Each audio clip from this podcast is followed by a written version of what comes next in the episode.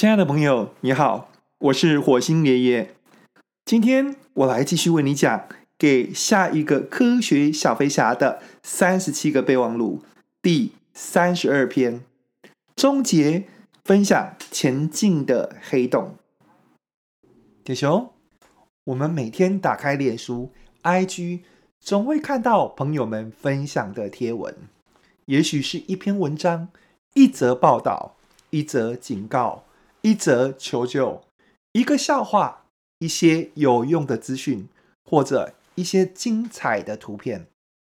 有人看到这些东西，觉得很有趣，把它们分享给我们。也许我们看了有趣，也会把它们分享给其他朋友。当我们决定要分享出去的时候，我们其实在扮演一个编辑的角色。我们决定给朋友看什么，不看什么。我常常会看到你们分享的贴文，阿龙跟阿丁分享最多，大明最少。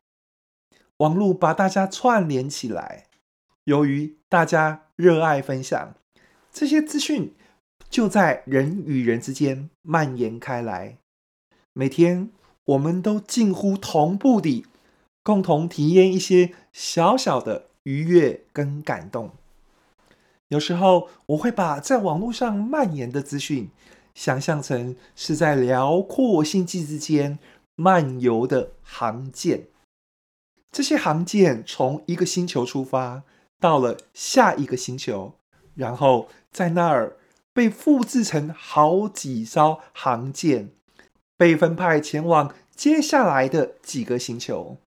同样的程序不断重复，让这些太空航舰发散性地向宇宙的各方边陲前进。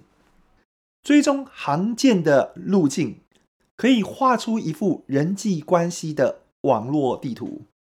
然而，这些资讯的传递会在哪里停下来呢？航舰会在哪一个星球停下来，不再出发呢？有些人，我们从来没有看过他分享贴文，一则好笑的笑话，一篇感人的故事，一份实用的报告，他看见了，但是没有把它分享出来。为什么呢？因为我们跟他还不够熟吗？他担心打扰我们吗？他不确定这些东西对我们有帮助吗？他不想浪费平宽资源吗？他觉得东西分享来分享去没有意义吗？他不想给人一种广播电台的印象吗？他不想未经查证就成为散播不实资讯的帮凶吗？这个人在接力赛中接了棒子，没有往下一个选手跑过去，他带着棒子留在原地，或出其不意地跑出跑道之外。仿佛那些航舰前进时遇到一个黑洞，被黑洞吸进去，无法继续前往其他星球。黑洞的质量极大，有难以想象的密度，连光都逃不过去。那么，让资讯停止前进的，究竟是什么样的人呢？他一个人吗？有家庭吗？只固定跟几个朋友往来吗？常出国吗？上健身房吗？一个月看的电影超过两部吗？跟同事只维持必要的礼貌关系吗？会在星期天中午煮一锅稀饭吗？他会上网匿名跟人家聊天吗？他抽烟吗？回家就把手机关起来吗？他看 Netflix、Disney Plus 吗？他会打电话问朋友麻油鸡要怎么煮吗？我们的手机联络人里一定有几个这样的朋友。他不参与分享行动，所有跟正事无关的讯息到了他这里，就像传说中的亚特兰提斯，永远地沉默消失。铁雄。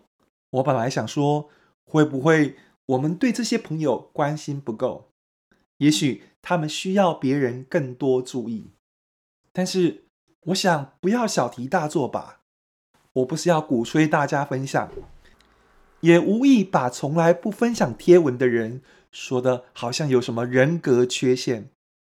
也许他们只是觉得麻烦，看到有意识的贴文的时候，又恰巧有一点懒惰。我只是好奇。我更好奇的是，这样的事情会不会改观？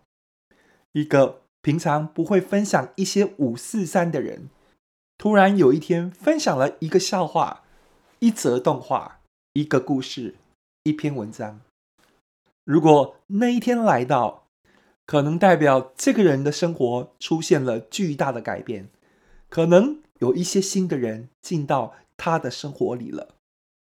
那表示这个黑洞可能正在合并另外一个黑洞，所以会释放出引力波跟巨大的能量。